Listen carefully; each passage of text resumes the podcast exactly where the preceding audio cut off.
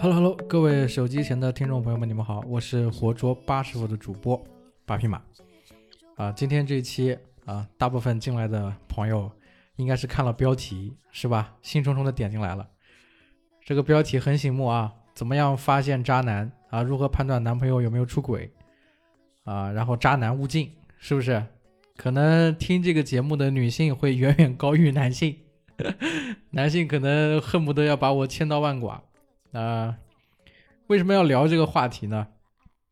因为我不知道有没有之前的听众啊，就是听我之前的节目，大概一到五期的时候，我是有一个这个节目的片头啊，片头是说说和我这个牵过手的姑娘现在都结婚了，是吧？这个为什么会有这么一个标题啊？是因为我大概算了算啊，就是我今年三十岁，谈的恋爱呢也很多，谈过很多个女朋友啊，以前也是一名浪子。啊，不能也不能算是渣男，是一名浪子，啊，渣过也被别人渣过，然后呢，这一转眼三十岁之后呢，发现以前认识的前女友们啊都结婚了，所以很感慨，啊，那么当然了，有这么多泡妞的技能啊，那么也要成立一个反渣联盟，是不是？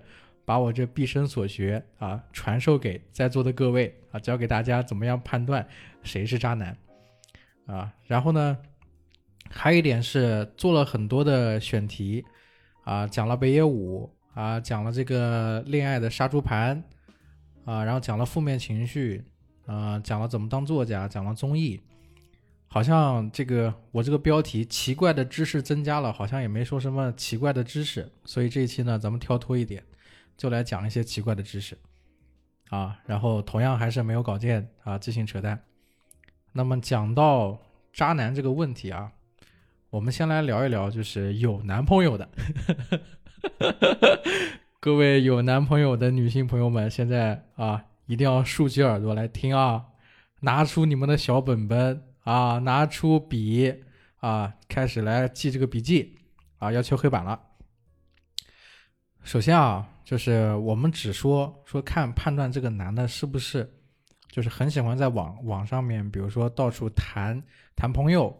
啊，比如说打个王者荣耀，是不是在王者荣耀里面处 CP 啊？他一个账号里面处了很多个 CP，啊，他在王者荣荣耀里面，在游戏里面处 CP 倒不是很重要的问题啊，最重要的问题是，他还要给那些 CP 买衣服、买皮肤，是不是不能忍？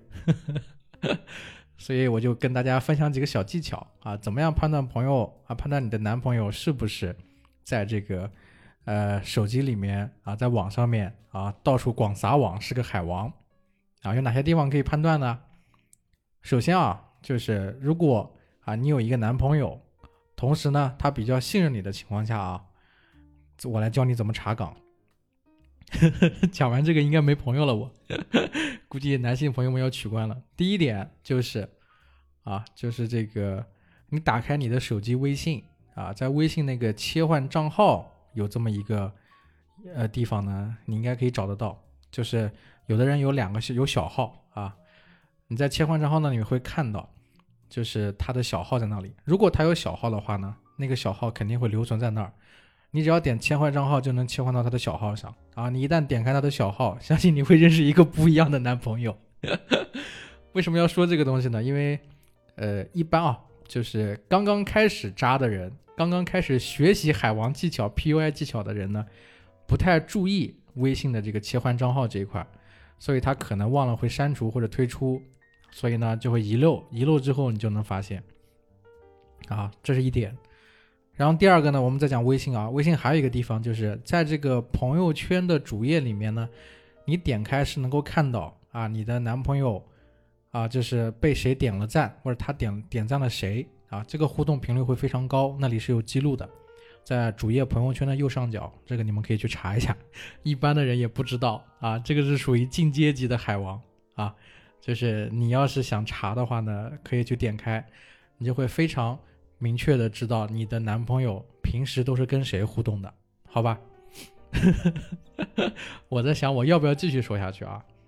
然后除了这个呢，还有一些比较容易。就出轨的一些软件啊，给大家介绍一下，或者说海王容易下手的一些工具软件啊，比如说某素啊，大家应该知道什么软件吧？啊，这个就是有那种匿名语音电话的那种 APP，这个抖音上面最近也做了很多广告。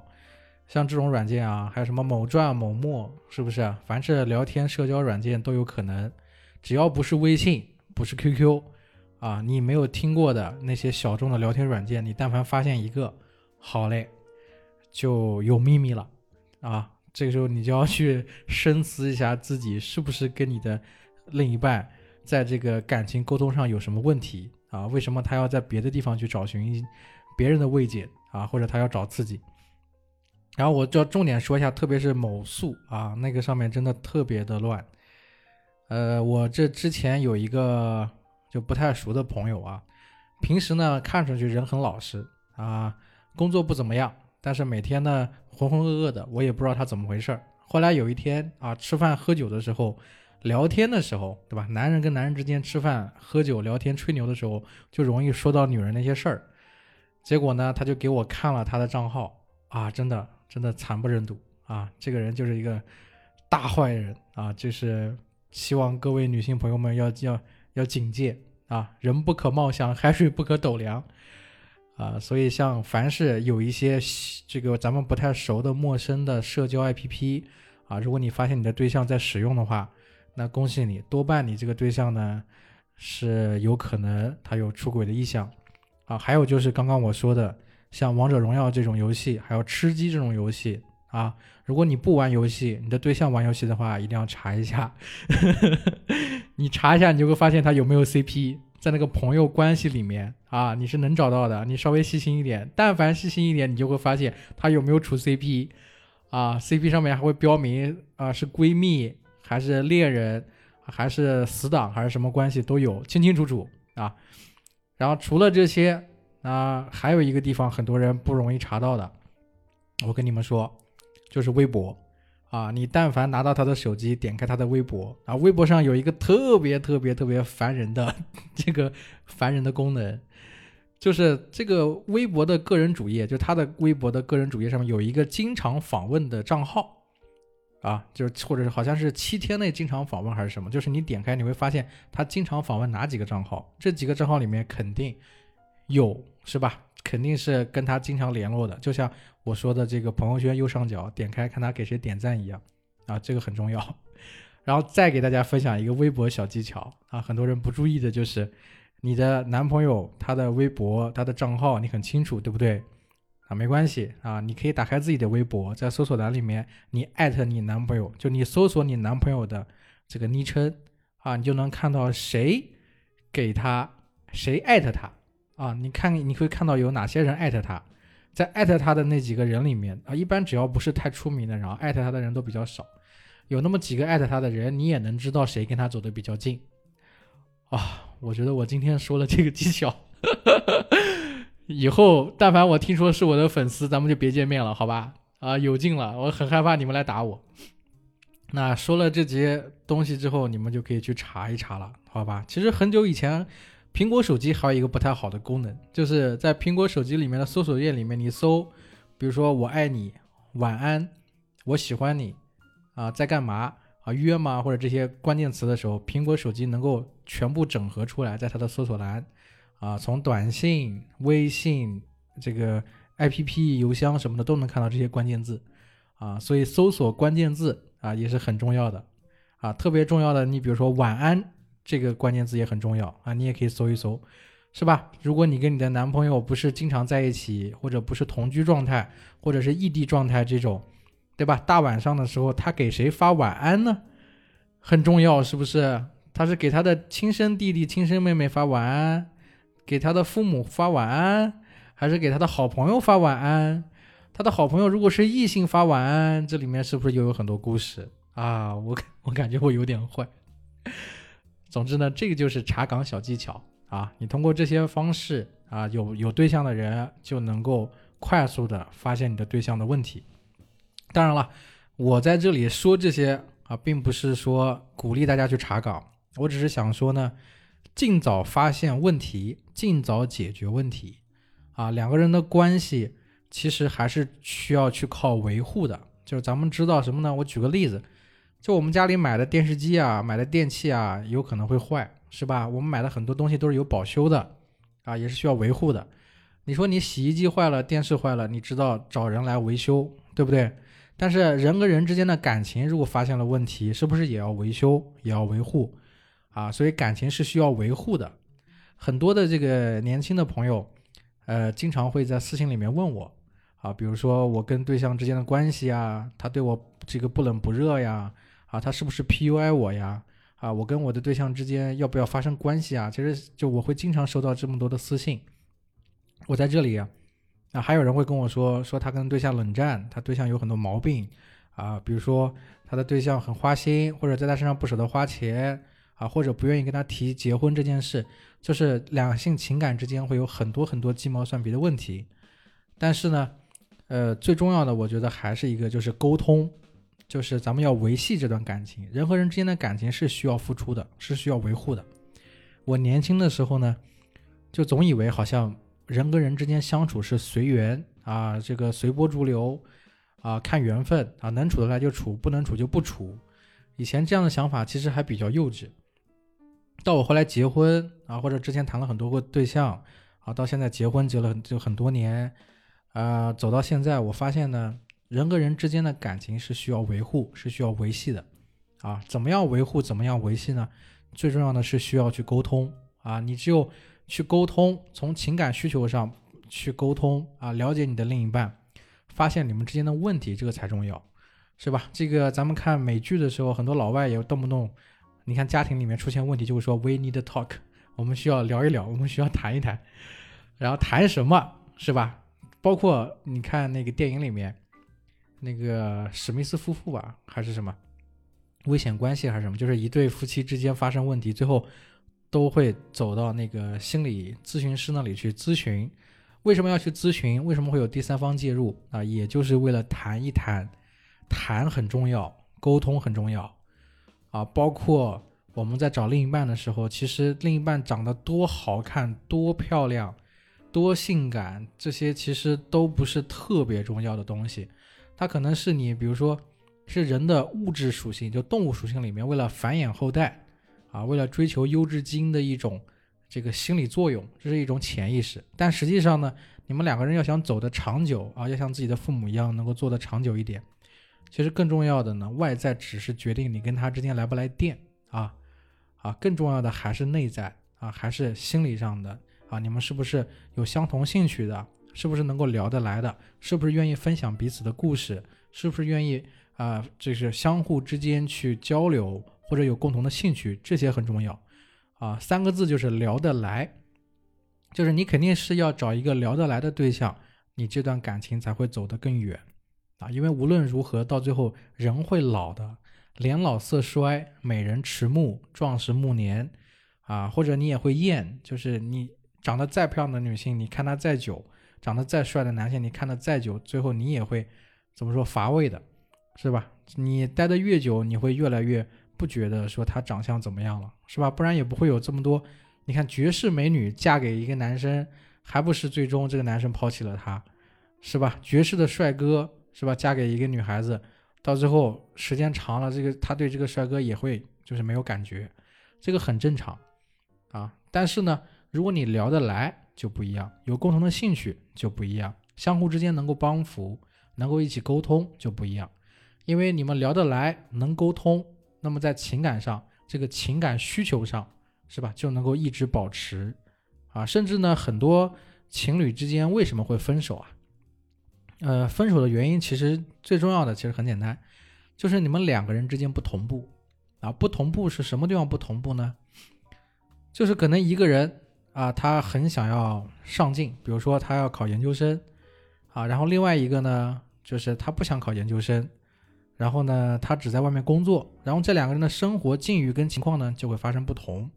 为什么会不同呢？考研究生这个学历上来之后呢，他可能走学术是吧，走专业，然后呢，或者说他在大学里面读书时间比较久啊，那么他的价值观呢，又始终是在校园这里。那在社会上打拼的另外一半呢，找工作的另一半呢，他可能会因为社会上的一些关系啊，遇到不同的境遇，他可能赚到钱了啊，也可能没赚到钱。但是呢，他在社会里打拼，这是两个不同的环境。这就导致两个人之间就会有差异，相互之间以前啊因为聊得来、认识啊聚在一起，但是后面呢发现两个人聊不来，不是一个世界的，最终两个人就会分崩离析。啊，这个是很多情侣最后分手的原因，就是两个人的方向不一致了啊，一个人走得更远，一个人走的就走的走没有他的这个走的那么快啊，然后不在一个世界，然后然后这个聊的东西相互之间也不了解，有这种巨大的信息差，就导致两个人最后就会分手。那怎么样解决这种信息差呢？就是足够的沟通啊，一定是足够的沟通啊，你们之间能够一直在交流，然后彼此之间能够相互之间提点。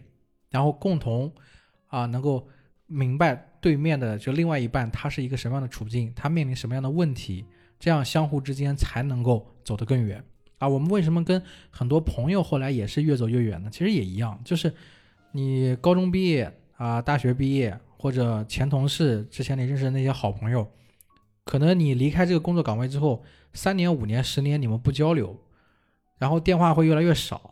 然后呢，你每每次问别人说最近怎么样啊，也还好，相互之间呢也不说你生活中遇到的问题，这样你们的关系肯定会越来越远。为什么呢？因为你既不了解他，他也不了解你，然后你们相互之间也不沟通，有问题呢也不说，那真到有巨大问题的时候，你们也没有办法去帮助他去，哪怕是疏导他的情绪都没办法，因为你根本不知道他发生了什么，这个就是问题所在了。那咱们看电影、电视上面是吧？描写里面其实很简单的道理就是，但凡你这个一个人啊，觉得生活过得不愉快，遇到了很重要的坎儿，他可能就会拉一个朋友出来喝酒，是吧？人一喝酒不理智了，什么都说了，然后相互之间大家就理解了，对吧？很多事情其实解不解决，他都在那儿，怎么解决都取决于这个人自己。但是为什么要相互之间聚一聚说一说呢？因为你但凡能把这个问题提出来，有个人在边上，哪怕解决不了什么，他哪怕帮衬着听一点。是吧？听你说一说，其实呢，这个心里的情绪就过去了，是吧？在情绪价值这一块，你发泄了之后，其实最后会能够帮助人走出困境啊。因为很多人最终钻牛角尖，都是被情绪蒙蔽了双眼，并不是说他理智上面解决不了这个问题，对不对？咱们大部分人还是过不了情欲这一块。更重要的，这个情欲欲在后，情在前，就是被心情、被情绪所影响。啊，我感觉我是不是讲的跑偏了？啊，没有啊，就是怎么样鉴别渣男啊？你男朋友有没有出轨？像这些问题，我说的这些，核心还是希望大家能够提前啊有一个准备啊，有对象的能够明白你跟对象之间是不是有问题，这段感情里面是不是有些地方没有做得更好？那我们就要提前做准备啊，提前去沟通，提前去维护啊，了解这这中间到底有什么矛盾，只有深入的沟通啊，切合实际的去聊一聊。可能呢，你们的情感啊，你们的这个关系才会更好，才能一直保持热度啊。没有什么七年之痒之说啊，七年之痒只是因为你们相互之间不交流了啊。如果你一直在交流，一直保持相同的乐趣啊，相同的兴趣啊，一直是同频的，亦步亦趋的向前的，那这段关系能够走得很远的。好，那么我们这个说完呢，我们下面再说下一个主题，就说没有对象的啊，没有对象的，怎么样鉴别渣男？啊，如果有人追求你，是吧？你怎么样判断他是不是在 PUI 你啊？这个 PUI 是什么啊？我们也可以再聊聊这个东西。PUI 这个东西呢，其实我很早很早很早以前，大概十三年前我就知道这个事儿了。当时啊，这个我解释一下，这个 PUI 叫 Pick Up Artist。Pick Up Artist，Pick Up 是什么？就是带走，是吧？搭讪啊，带走啊，打招呼啊，像类似这种意思。Artist。是吧？艺术家，啊，我们可以理解为叫搭讪艺术家啊，或者是这个带走的艺术家。这个词儿哪来的呢？这个词儿是国外来的啊。国外怎么来的？在国外有这个 PUI 文化。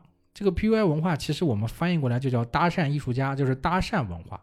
搭讪的核心是什么呢？是因为国外啊，它是这样的：国外有汽车文化，就是每个年轻人呢，在成年的时候，他的父母但凡有点能力的呢，可能会送给他的子女一一个。二手车，那很多男生呢，其实他的二手就开着他的二手车呀，就会在这个郊区里面啊，在美国的各种派对乡村之间来回的这个走动，然后聚集一起玩儿，然后在路上呢，但凡看到漂亮的女孩子，是吧？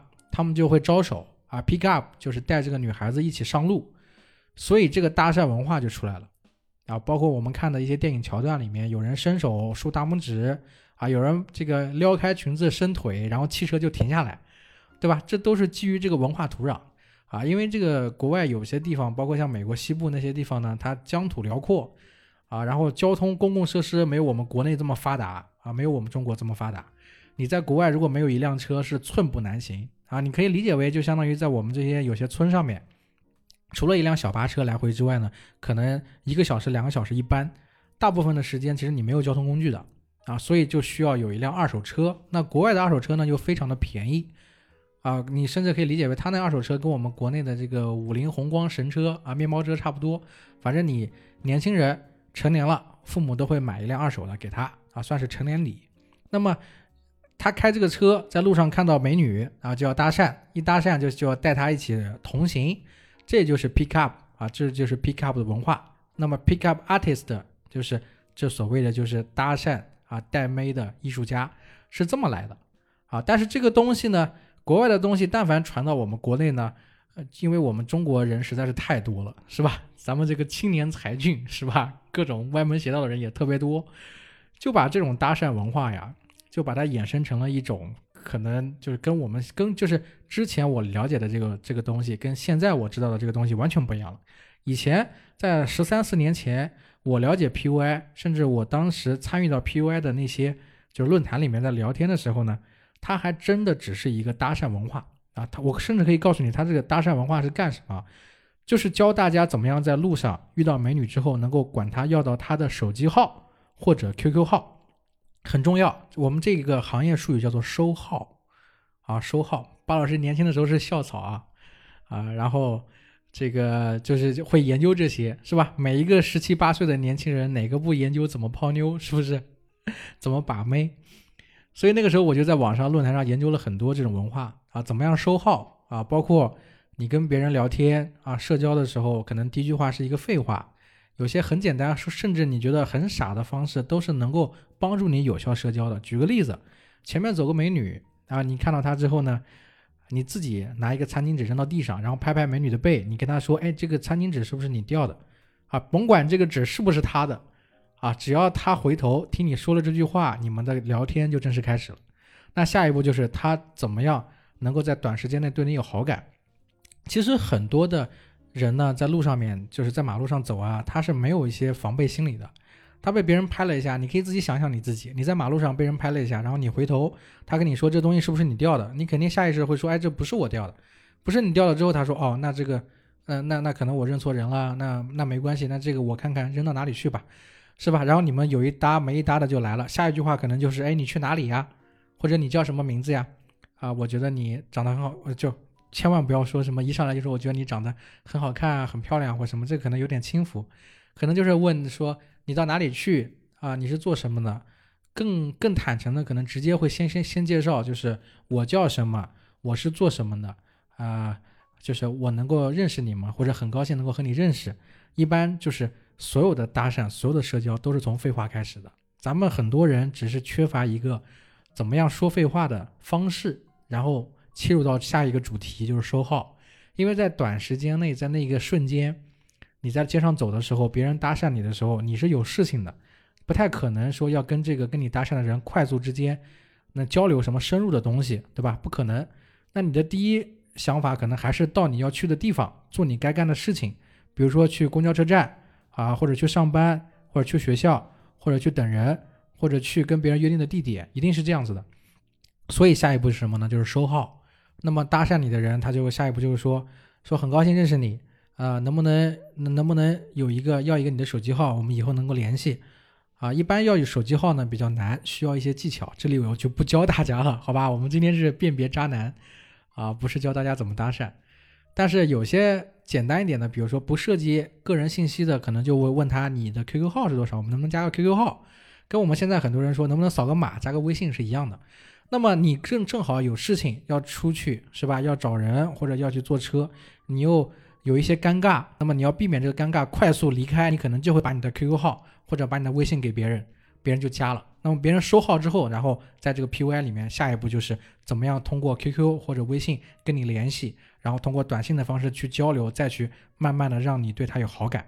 这个其实是我大概十三四年前知道的关于 PUI 的，从国外到国内之后演变的一些东西啊。当然这个里面还涉及到，比如说怎么样秀价值啊，秀你的核心价值或者秀你的这个硬价值，就是。有些人可能把他的头像啊，微信或者 QQ 上面放一些豪车的照片呀，可能是他自己的，是吧？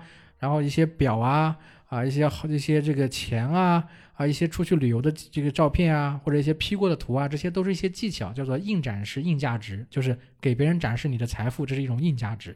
那有些人可能觉得，哎，这个人家境还不错，就会想要跟他继续再交流下去。有，这是其中一种方式，这个我们以后再说，今天我就不聊这个。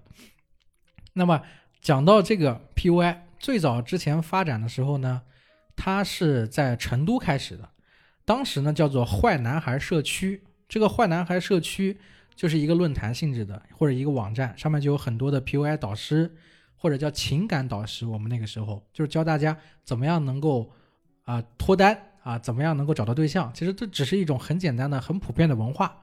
甚至教你怎么脱单、怎么谈恋爱呢？你去图书馆里面也能找到这种书，书店里面新华书店也有卖，都是很正经的。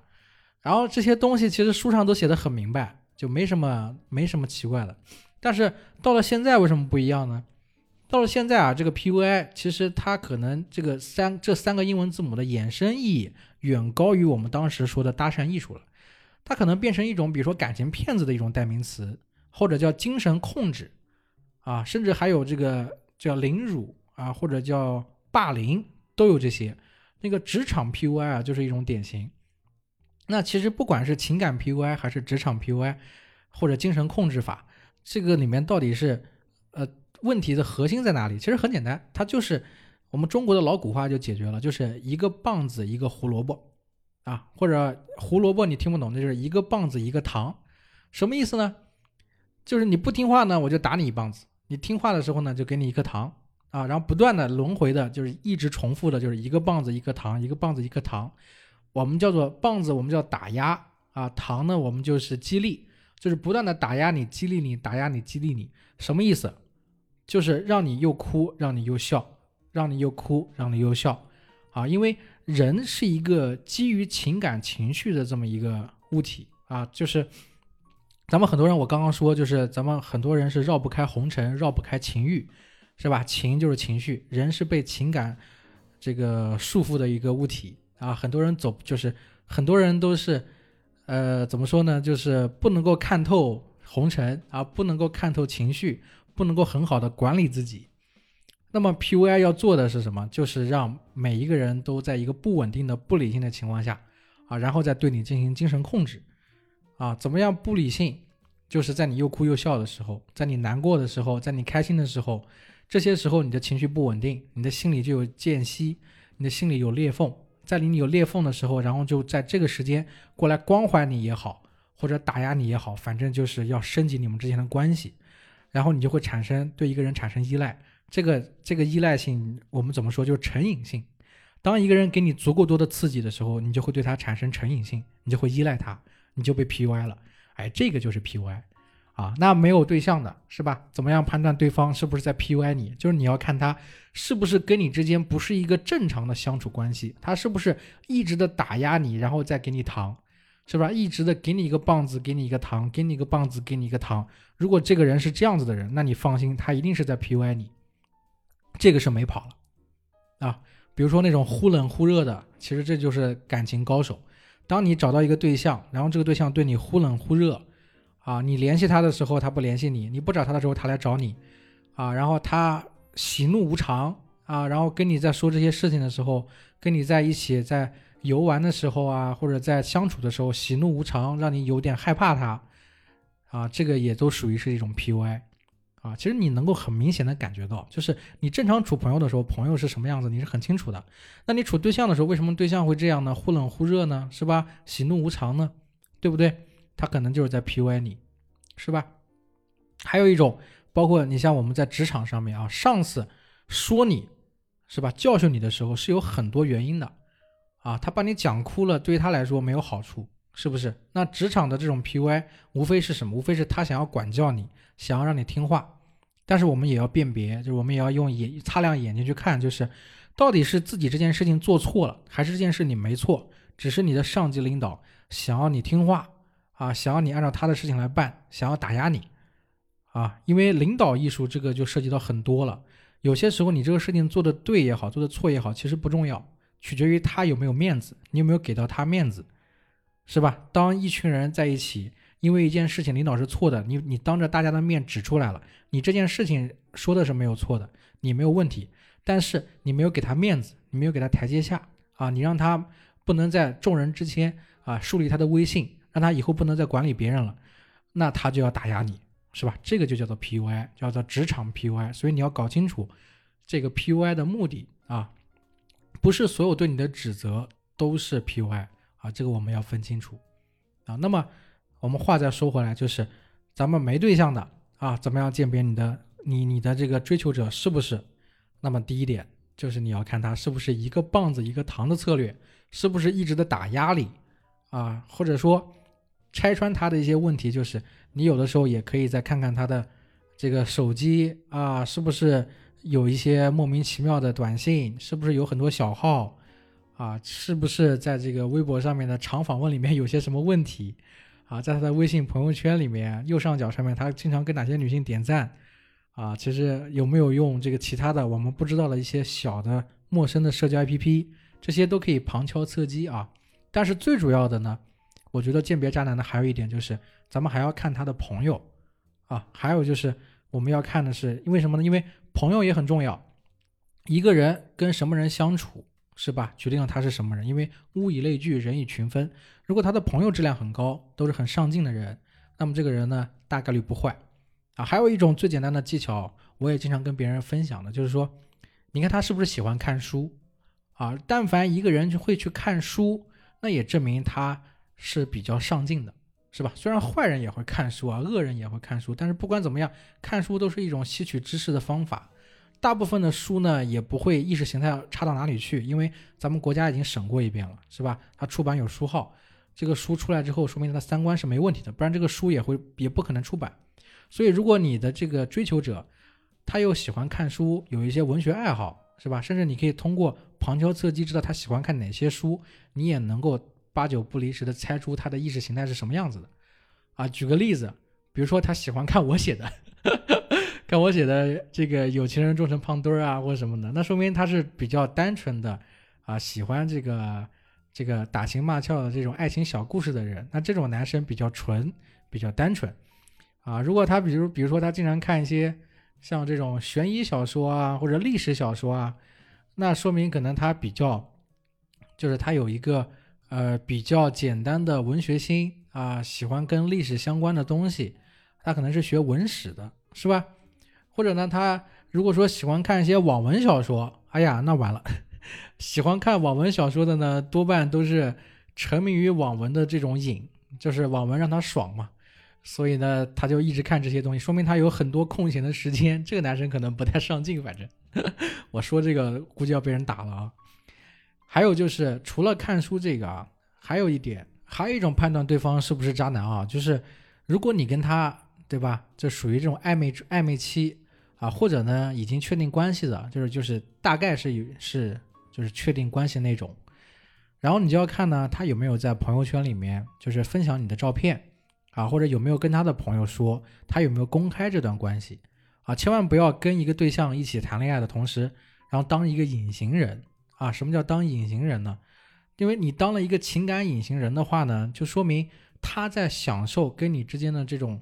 情感上的需求或者生理上的需求的同时呢，他却没有承担应该有的责任，啊，你虽然说也不介意说他公开你们之间的关系，但是呢，不公开，也就是说他在别人的世界里面他是单身的，他在他的朋友圈里面他是单身的，啊，你要明白，所以他其实是站在主导权利上面的，就是他有选择权，他可以跟其他人继续，比如说谈恋爱的关系，因为别人并不知道。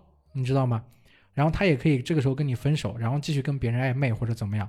所以，如果你要判断这个人跟你在一起靠不靠谱，你一定要看清楚他是不是选择公开这段关系啊！千万不要做感情里面的那个隐形人啊！切记切记。那好，这期呢我们聊了三十多分钟啊，聊的是怎么样鉴别渣男。说完这一期，应该男性朋友们要取关我了啊，太难过了。当然，有聪明的人可能会觉得说，这个我们成立了怎么样反渣男联盟啊，怎么样教你们辨别渣男？他们可能会通过我说的这些内容呢，呃，去立马去删他的小号啊，立马去删他的这个这个这个微博啊，立马去删那些社交 APP 啊。但是没关系啊，各位朋友们，各位亲爱的女性朋友们，没关系啊。为什么呢？如果一个人的手机特别的干净，啊，如果一个人的电脑的浏览器打开，啊，特别的干净，他的历史记录是零，那说明什么？不用我再提醒你们了吧？是不是？好，那么这一期活捉八师傅啊，小标题奇怪的知识增加了，就说到这里好，我们下一期再见，大家记得订阅啊，记得分享给你身边的姐妹们。好，拜拜。